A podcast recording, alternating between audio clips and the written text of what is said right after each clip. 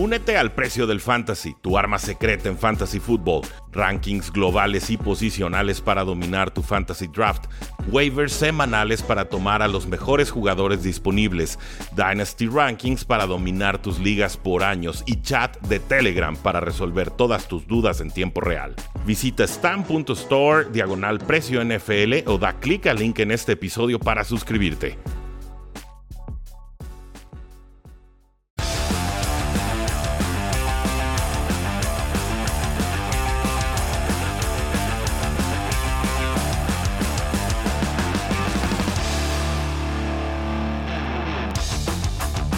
Buenos días, buenas tardes, buenas noches, dependiendo de la hora que estén sintonizando el programa de los Jaguars en cuarta y gol, donde los Jaguars no terminan y nosotros tampoco. Yo soy Germán Campos, dándole cobertura al equipo de Jacksonville. Te recuerdo como siempre las redes sociales, arroba cuarta y gol Jaguars, 4TA, YGOL Jaguars y por supuesto la cuenta personal arroba GKB90, G-E-C-A-V-E 90 en Twitter para resolver todas tus dudas sobre este episodio o cualquier otro tema en específico. Y en esta ocasión será muy especial con invitadazo de lujo, ya que es una de las caras principales de Cuarta y Gol y de lo que se va a tratar en esta ocasión este, esta emisión. Será muy especial porque es un apasionado al fantasy fútbol. Rudy Jacinto, ¿cómo estás? ¿Qué tal? Muchas gracias por la invitación, Germán. Contento. Un, ejercicio que hicimos en su momento con Rodrigo Solórzano de Jets en Cuartigol, de revisar cómo, cómo está el, valor fantasy dynasty de, los jugadores más relevantes de cada franquicia, ¿no? Entonces es la segunda vez que lo vamos a hacer y esperemos que salga igual de bien. Es correcto que un saludo para Chino Solórzano de Jets en cuarta y gol. Y en esta ocasión toca el turno de los Jacksonville Jaguars cómo será el destino de estos jugadores en Fantasy Football, tanto en formato Redraft como en Dynasty. Y para empezar, vamos con la posición de coreback. Y tenía que ser la selección 1 global del NFL Draft 2021. Se trata de nada más y nada menos de Trevor Lawrence, proveniente de Clemson. Rudy, eh, sabiendo que siempre han tenido esta incógnita los corebacks novatos en qué posición se están yendo tanto en Redraft como en Dynasty y si tú te animarías a, elegirlo en rondas tardías. Pues está yendo con el pick 163 global, esto según eh, ADP general, que el ADP es el, average draft position o la posición promedio en la cual los jugadores están siendo tomados. Entonces un poco antes de él se están yendo jugadores como Robert Tonian de, de los Green Bay Packers, el tight end, James White, el corredor de los Patriotas, Dawson Knox, el Tyrant de Buffalo, Tyler Higby, el Tyrant de, de, los Rams, y está un pick por arriba de Sterling Shepard, el receptor slot de, los Gigantes de Nueva York. Entonces, como podrán ver o apreciar, es un, es un pick muy devaluado, es, un, es una posición, digamos, en ligas de un quarterback en redraft, donde terminando la temporada sueltas al jugador, pues el valor de Trevor Lawrence no, no es muy alto. Yo, yo sí me podría atrever a tomarlo, pero prefería hacerlo como mi segundo quarterback de la, de la clase, si es que voy con él. Porque me parece que hay, eh, generalmente los veteranos te van a producir más que un novato. Tendría que ser un quarterback con una movilidad exagerada, estilo Lamar Jackson, que tuviera una, una titularidad eh, garantizada desde un principio, ¿no? En este caso sí hay una titularidad garantizada. Eh, sí va a haber volumen de pase. Yo creo que la defensiva de Jackson le falta mucho y van a tener que estar en tiroteos. Hay buenas piezas ofensivas, hablaremos de ellas más adelante, pero no, esperaría producción de alto, altísimo nivel de Trevor Lawrence desde un principio. Entonces, si lo puedo combinar con algún otro coreback y quizás hacer streaming, que es elegir a tal o cual coreback según cuál duelo vemos más favorable, creo que eso es lo que yo, yo preferiría hacer. Ya en ligas de, dinastía, o sea, si estuviéramos abriendo una liga de dinastía completamente nueva, Trevor Lawrence está yendo con el pick número 79 en ligas de un coreback. Si nos vamos a, a rookie drafts, él se está yendo con el pick número 11, que es bastante alto para un quarterback eh, titular novato. Y si nos vamos a Superflex, eh, que son las ligas en las que puedes jugar a dos quarterbacks titulares en ligas de dinastía, que ahí básicamente te quedas a los jugadores para siempre, hasta que se retiren. Trevor Lawrence es el indiscutible pick número uno. Sin duda, y es una gran diferencia entre ambos formatos, tanto en eh, Rookie Draft, en Dynasty Redraft yo, por ejemplo, hace poquito en un en un formato Dynasty tomé a Trevor Lawrence junto a Ryan Tannehill para que sean ese complemento, pues, uno ya va más de salida y el otro apenas irá despegando, a ver cómo se va desenvolviendo dentro de su primera temporada.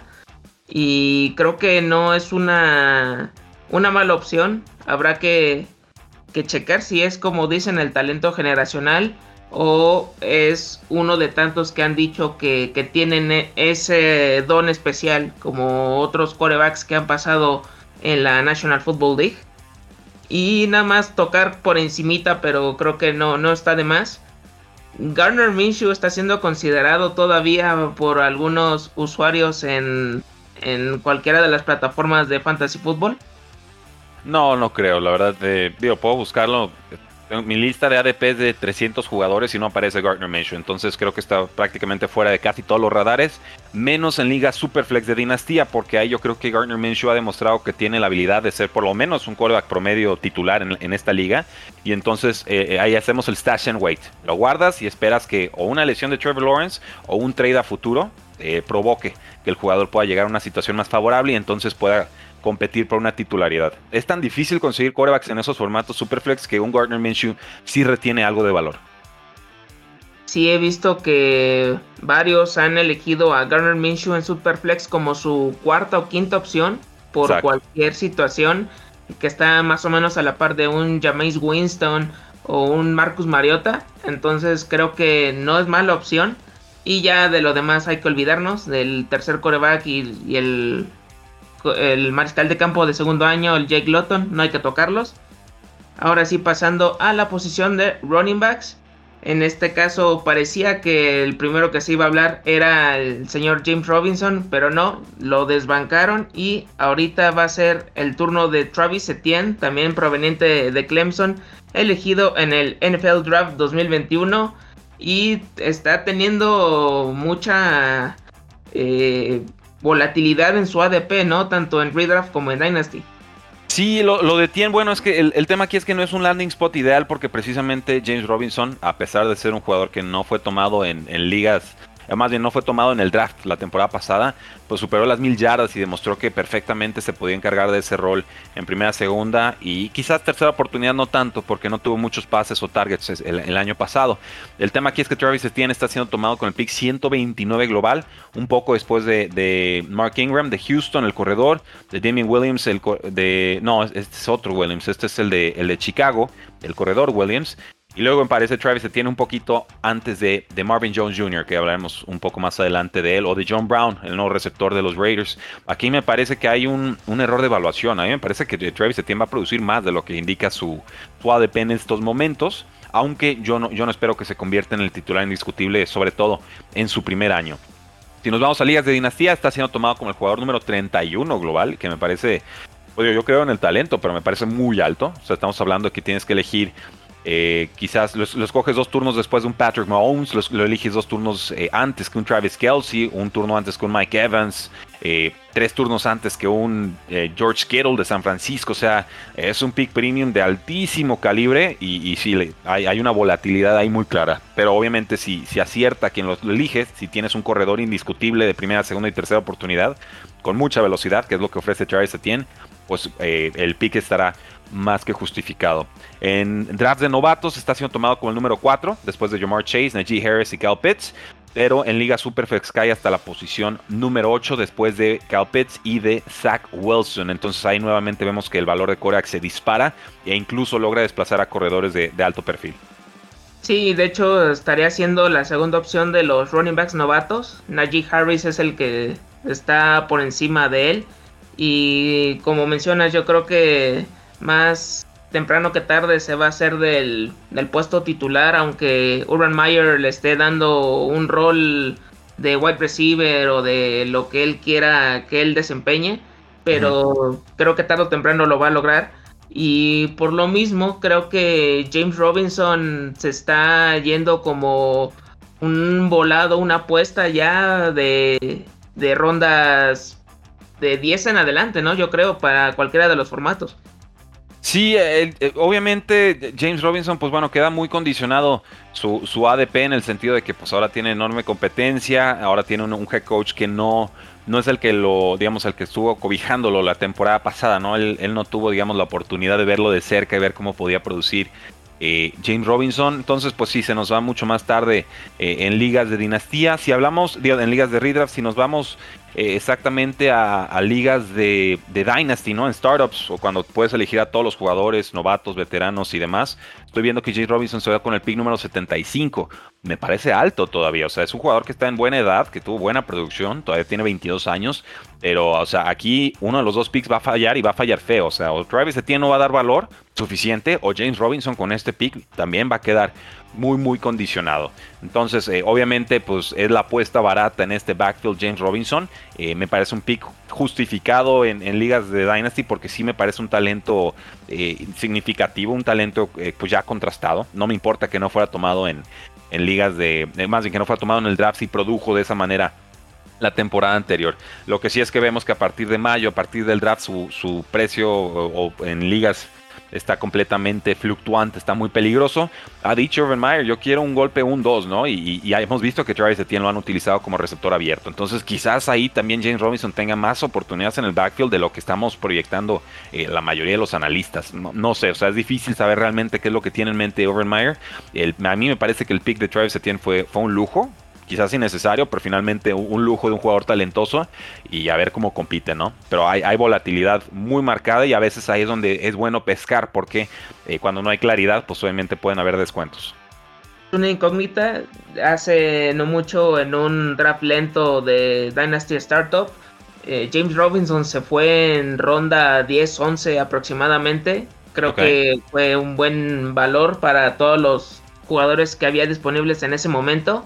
Y como dices, puede ser una apuesta arriesgada o puede ser un running back 2 o 3 fácilmente sin ningún problema y ya te sacaste la lotería con, con este novato no drafteado que yo creo que ha habido casos similares y creo que ojalá que, que, le sigan dando ese protagonismo porque no puede ser que le quiten tan rápido esa productividad que tuvo la temporada 2020 con sus más de 1400 yardas.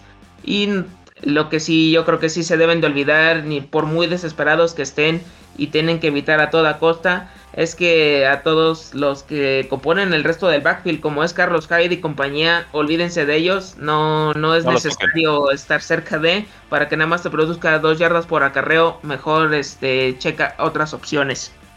De acuerdo pasando yo creo que ya al ámbito de los wide receivers, creo que para mí se dividirían en dos grupos, pero tú ya me dirás si es así. El primero está eh, conformado yo creo que por DJ Shark, Lavisca Chenault y Marvin Jones, pero yo creo que entre estos tres si hay demasiada distancia para poder elegirlos en cualquiera de los formatos. Eh, Vamos, es que son precios, son precios distintos y, muy variados. De hecho, todos los jugadores que mencionas están en, pues, en momentos muy distintos de su carrera, ¿no? Yo aquí estoy buscando, por ejemplo, Marvin Jones me sale con el pick 130. Si busco un que Chenault, que a mí me encanta, lo veo en el pick 124 en ligas redraft. Pero si nos vamos con DJ Shark, él sí nos está costando bastante más. Nos vamos hasta el pick número 75, un poco después de, Mike Davis de Atlanta, James Conner, eh, Juju Smith Schuster y un poco antes de Hunter Henry o incluso Joe Burrow, que me parece demasiado alto para ligas de un quarterback. Eh, DJ Shark, pues bueno, fue criticado por Urban Meyer, que, le dijo, no me gustó tu cinta de juego, lo dijo ante medios, no me gustó tu cinta de juego, eres enorme y juegas chiquito. Uf, y el jugador responde y dice, lo tomé a, consideración, estoy entrenando y, ya estoy todos los días haciendo pesas para, para, cambiar esa situación. Entonces afortunadamente DJ Shark lo toma, lo toma bien. Ha dado destellos de receptor superestrella. Su 2020 creo que queda de ver. Su 2019 fue bastante más prometedor. Pero yo sí tengo que irme con un jugador aquí. Yo creo que me voy con la Vesca Chenault. Cuesta casi lo mismo que un Marvin Jones, que a mí me, fascina desde, desde que estaba en Cincinnati lesionado, eh, hace, hace muchos, muchos años. Pero me parece que lo que te ofrece de en yardas después de recepción, la Vesca Chenault y, la forma en la que ha ido ascendiendo, eh, nos habla bien. Creo que tuvo más de 600 yardas, tuvo una lesión abdominal que no lo dejó entrenar bien a inicio de campaña y aún así su, producción fue bastante destacada, sobre todo para un novato. Entonces ahí sí yo, si tengo que elegir de estos tres, yo me voy con la Vesca Chenault. Creo que es el de piernas más frescas. Creo que es el, jugador con el que el equipo, eh, digamos, tiene más inversión. Marvin Jones llega por poco tiempo. Eh, DJ Shark está entrando, creo, a su último año de contrato. Y entonces Chenault, como jugador de segundo año, eh, tendrá más oportunidad de crear química con el mismo Trevor Lawrence. Ya si nos vamos a ligas de, Dynasty, aquí los voy a buscar en tiempo real rapidito porque no, está tan fácil esto del control F. DJ Shark se va con el pick número 65, es el receptor número 32 que está siendo tomado. Chenault se va con el pick 73, o sea, pegadito. Y él es el receptor número 37 tomado. Y Marvin Jones pues va a estar mucho más descontado. Pick 131 con como el receptor número 62. Pero de nuevo, ya en ese rango tan tardío de, de startup drafts o de drafts de dinastía que están empezando, eh, pues se vale tomar a veteranos que hayan tenido producción contrastada en otras temporadas. Obviamente el cambio de equipo le puede jugar mal porque pues, tiene que desarrollar química. Muchas veces los receptores abiertos que cambian de equipo producen menos que el año anterior. Y, pero bueno, Marvin Jones, sobre todo en zona roja, ha demostrado ser un, talento eh, importante. Entonces, eh, ahora sí que tomen el que gusten. Creo que todos están valuados de forma casi adecuada. Creo que Shark sí apunta a ser el receptor número uno de este equipo, pero no hay garantía de que así se mantenga. Y por eso creo que yo me iría más bien con el valor de Chenot. También yo creo que iría con la Vizca en esta ocasión. DJ Shark eh, fue su boom eh, en la temporada 2019. También creo que nadie lo tenía presupuestado. Para 2020 tuvo un hype importante y no lo cumplió también por lesiones, o sea, estuvo muy inconstante y eso fue lo que afectó ahorita que ya no esté tan en el radar de los jugadores de fantasy fútbol. Y ahorita creo que a pesar de todo se está yendo a buen precio, pero todavía algunos consideran que se está yendo un poco caro, si se puede decir de alguna forma. Y la Vizca Chenault a partir de, esas rondas creo que es de las apuestas que, que te puede salir muy redituable a, largo plazo y más si es en formato Dynasty. Y Marvin Jones no, no dudó nunca de su calidad. Fue wide receiver 2 con los Detroit Lions detrás de Kenny Goladay. Siempre estuvo productivo. A veces era una semana destacaba él, otras era Kenny G. Entonces eh, siempre va a estar al pie del cañón sin duda alguna. Y ojalá que poco a poco logren complementarse estos tres elementos en esta ofensiva de los Jacksonville Jaguars con Trevor Lawrence. Y los otros dos que, yo te mencionaba, que también forman parte de, pero yo creo que sí son eh, prospectos que serían más para Dynasty o eh, draft de novatos. Sería, por ejemplo, eh, el mismo Colin Johnson y creo que uno de tus favoritos, Jalen Camp. Sí, Jalen Camp, digo, está muy sepultado la realidad, es, más para, ligas Dynasty. Colin Johnson dio algunos destellos la temporada pasada, sí lo tengo guardadito en una o dos ligas de, Dynasty Football, pero eh, creo que a la larga Jalen Camp fue es el que más o menos nos podría suplir el rol de, DJ Shark, que es un jugador grande, poderoso, rápido. Eh, Jalen Camp, pues ese es un mastodonte jugador, creo que mide 6'4 y demás, y sí juega imponiéndose ese tamaño, ¿no? Entonces, creo que si puede sorprender en estos training camps con, con el equipo eh, y con hacerse un lugar en el roster, ¿no? Y tener esa oportunidad de competir quizás en el 2022, yo, yo lo tengo bien puesto el ojo. Es un jugador que se está yendo tardísimo en ligas de, rookies, o sea, en, Dynasty Rookie Drafts, se está yendo como en quintas o hasta sextas rondas. Hay ligas en las que yo he visto que ni siquiera es tomado. Entonces es para mí esos, uno de esos volados eh, prioritarios ¿no? en agencia libre de jugadores que todavía no tienen caché, pero que los ves en su cinta de juego y, alcanzas a, visionar de ver ese rol eh, importante que podrían tener en el equipo. Correcto, ojalá que salga bien la, apuesta para quienes hayan tenido confianza y fe en este wide receiver que se ve que tiene cualidades que se pueden ir moldeando poco a poco en el esquema de juego. Y creo que llegamos a una de las zonas del campo que realmente no me gustaría mucho hablar porque no hay mucho de qué, pero hay no? ¿Cómo no? hay mucho hay mucho, yo no me, niego a hacerlo, pero eh, es justo y necesario. Y pues el primer lugar, es inevitable no, mencionarlo. Team Tebow, hay yo creo que algunos que le gustan las emociones fuertes, que les gusta ser valientes, tanto en como en Dynasty, está siendo elegido. No, no, está siendo tomado Tim Tebow. Va a cumplir 34 años, lleva 8 sin jugar un snap. No, se rehusó a cambiar de posición con los Jets de Nueva York. Cuando las poquitas veces que lo trataron en entrenamientos en esa posición eh, fue un rotundo fracaso si no hubiera seguido en la NFL.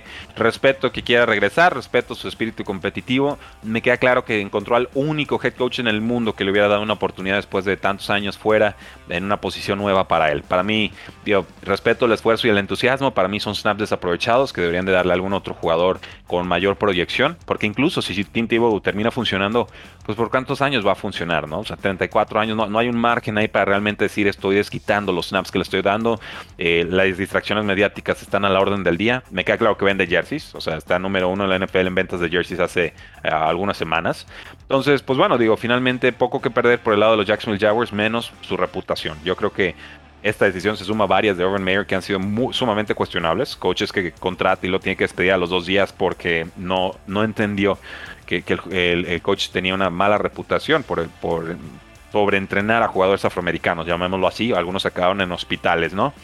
Decisiones de ese tipo, sumadas a esto de Team Tivo, a mí y sumado a lo de Travis Etienne con snaps de receptor abierto, en vez de que empiece a dominar ya bien bien la posición de corredor en la NFL, a mí me, me, me dejan pues mucha incertidumbre, ¿no? Me espero que dure, me cae bien Overmeyer, no tengo nada contra él, pero ciertamente son decisiones que quizás en colegial eh, pasan de largo y en la NFL se toma nota de todo, ¿no?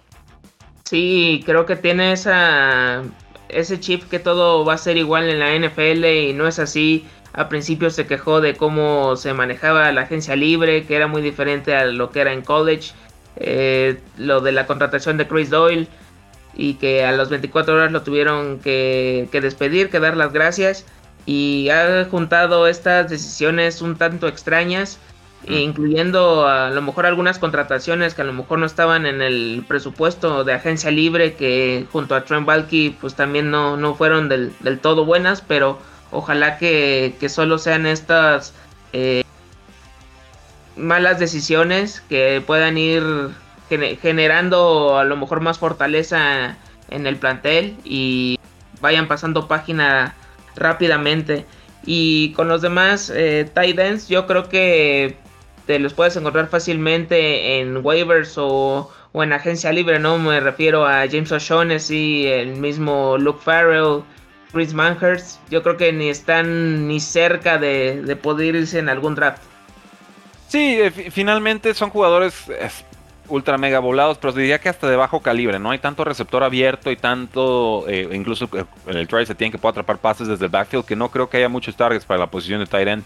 Tim Tebow sí apunta para ser el, más relevante, quizás eh, James O'Shaughnessy creo que anda por ahí, podría ser el otro, pero son hombres que sinceramente no inspiran y que no deberíamos tomar nuestras, nuestras ligas eh, fantasy.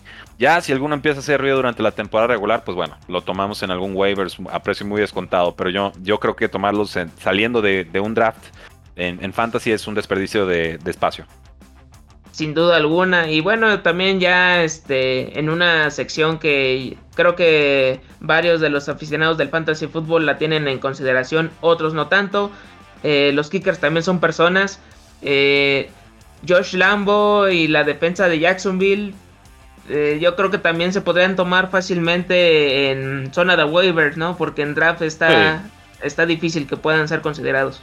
Sí, yo, yo no tomaría ni, ni, muerto a la defensiva de Jacksonville. Si da señales de vida durante la temporada, pues vamos, a, podemos considerarlos. Ahí no hay, ningún problema. Aquí estamos especulando con la información que tenemos antes de que haya kickoff, ¿no? Eh, Josh Lambo, bueno, si pensamos que la ofensiva de Jacksonville se puede atorar de repente en zona roja, ¿no? Que le esté costando a Trevor Lawrence producir touchdowns. Y así ha sido en algunos reportes de Training Camp, que no, no es para preocuparse, simplemente es una curva de aprendizaje. Pues Josh Lambo va a tener oportunidades. Ha sido relevante en, en ligas pasadas. Y si queremos tomarlo con nuestro penúltimo, último pick de draft, yo no tengo absolutamente ningún problema. Yo de repente si, si me adelanto una ronda antes, si, si hay un kicker que me gusta mucho, no me voy con la regla de, no, en tu último pick tienes que tomar kicker o defensa, si no, este, eres mal jugador fantasy. No, toma, el que te guste, nada más este, hazlo en un rango sensato, ¿no? Si es George Lambo, yo creo que se podría juntar ahí mala defensa rival, necesidad de anotar muchos puntos, coreback novato eh, tratando de adaptarse a la NFL, que no produzca tanto en zona roja y entonces haya más oportunidades para el kicker. Entonces no, no me desagrada tomar a Josh Lambo. Sí, yo también lo, tomaría en dado caso que incluso sea de, de esas ligas súper profundas donde te requiera varias posiciones de equipos especiales. Sí lo tendría en consideración. Igual la defensa ya sería en caso muy, muy desesperado que sea contra un rival igual o peor que los Jaguars. Realmente es muy difícil ahorita encontrar algo así. Creo que solo hay dos equipos que, que están por debajo de ahorita. Pero ya los demás pues sí están hasta en un nivel relativo hasta superior que el equipo de Jacksonville. Y en términos generales, Rudy, eh, de todos estos jugadores de los que de los que hablamos, eh, ¿cuál, ¿cuáles crees que tendrías más en tus equipos, eh, tomando en cuenta coreback, running backs, wide receivers? Eh, yo, yo, creo que Chenault, finalmente eh, ya, ya, en esa zona tardía hay mucha profundidad en la posición de receptor abierto y cada año se inyecta talento joven eh, bastante capaz. Entonces, de repente la diferencia entre tomar un wide receiver en la ronda 6 o tomarlo en la ronda 11 puede no ser tanto, ¿no? Sobre todo si a ciertas qué, qué receptores van a ascender posiciones o peldaños dentro de sus mismas ofensivas. Entonces, e, ese, ese rango en el que normalmente estaríamos tomando volados de running backs, ¿no? Apostándole alguna lesión o demás, yo creo que, que una vez que Chenault vale bien, bien la pena. Un Marvin Jones también, si nos ganan una vez que Chenault, yo creo que nos puede ayudar a producir, porque van a pasar mucho. Va, a haber muchos targets para repartir y aunque no sean los targets más eficientes con un Trevor Lawrence que promete mucho, pero insisto, creo que va a haber una curva de aprendizaje, eh, el volumen es rey en el, en el fantasy football, ¿no? Entonces, si podemos más o menos especular o, de forma educada adivinar a qué jugadores se van a dirigir esos targets, creo que ahí es donde tenemos una ventaja competitiva sobre nuestros rivales. Entonces, denme a, a Levisque Chenault, denme, ¿por qué no también a, a Marvin Jones y, y, a James Robinson? O sea, dependiendo de qué tanto caiga, yo con gusto dejo guardados a esa clase de corredores porque sé lo que pueden producir si les dan una oportunidad. Perfecto, Rudy. Yo en este caso eh, elegiría a Trevor Lawrence si fuera ¿Mm? una Liga Dynasty. Ah, no, claro, claro. Yo hablo de redraft por completo. A Travis Etienne por cualquier cosa que te pueda salir la, la apuesta. Si ya quiere darle un rol est estilo J.D. McKissick, Tariq Cohen, Austin Eckler, Najin Hines, pues ya bienvenido sea. Creo que puede funcionar. Y de wide receivers de los tres, hasta ahorita me está convenciendo mucho más eh, la Vizca Chenault por todo lo que ahorita también se ha comentado en los OTAs. Yo también por eso le daría el voto de confianza. Y de las demás posiciones, pues ya dependería en qué situación esté dentro de, de mi draft o ya lo que se dé después de, del mismo. Y para ir cerrando, Rudy, eh, creo que esto del récord ha ido también variando mucho de, de lo que puede hacer Jacksonville dentro de la temporada 2021. Pero tú, ¿qué récord le ves a, los Jaguars y qué posición estarían ocupando dentro de la AFC South? Híjole, yo creo que les daría entre 4 y 6 victorias. Creo que 5 y 6 es el rango más adecuado. Recuerden que hay un juego más de temporada regular, entonces cada equipo va a tener 17 partidos. Eh, los Jaguars vienen de una temporada en la que ganaron solamente un juego, ¿no? Entonces le inyectas coreback, le inyectas mucho talento, pero mucho de ellos obviamente joven. Eh, yo creo que un salto de, cuatro victorias es, razonable. Ya si se enrachan podríamos pensar en que incluso salgan tablas, pero yo, yo en un principio pensaría que sí se mantendrían todavía con récord perdedor. No hay prisas en Jacksonville, o sea, es nuevo head coach, nuevo coreback, un montón de nuevas piezas, dueño motivado, afición esperanzada, pero con calma. Yo, yo creo que estaría pensando en 5 o 6 victorias para Jacksonville en 2021. También estamos en sintonía, me quedo en las 5 o 6 victorias para Jacksonville Jaguars y va a ser un proceso eh, largo, pero que valdrá la pena si le dan continuidad a ciertos jugadores y por supuesto a todo lo que compone al staff de cocheo. Y eh, esto sería todo por el día de hoy. Rudy, muchas gracias por aceptar la invitación aquí a Jaguars en cuarta y gol y que des todos tus conocimientos acerca de, del fantasy fútbol. Como siempre, para recordarle aquí a, a, la audiencia en donde te pueden seguir para más consejos acerca de, de Redraft, de Dynasty o de cualquier otro formato que tengan en mente. Digo, en, en, general yo estoy ahorita administrando las, las, cuentas de Cuarto y Gol, entonces nos encuentran en Facebook, en Twitter o Instagram, así tal cual escriben Cuarto y Gol con texto y la Y, nos van a encontrar. Ya si me quieren escribir personalmente, hacerme preguntas, eh, rankings, lo que sea, eh, me encuentran en Twitter como arroba NFL. Ahí está, arroba NFL, me encuentran, respondemos de forma eh, bastante ágil casi cualquier duda que tengan. Muchas gracias Rudy y Nos estamos despidiendo. Recuerden las redes sociales, arroba cuarta y gol Jaguars, 4TA, YGOL Jaguars, la cuenta personal, arroba GKB90, GSAVE 90. Yo soy Germán Campos, porque los Jaguars no terminan y nosotros tampoco.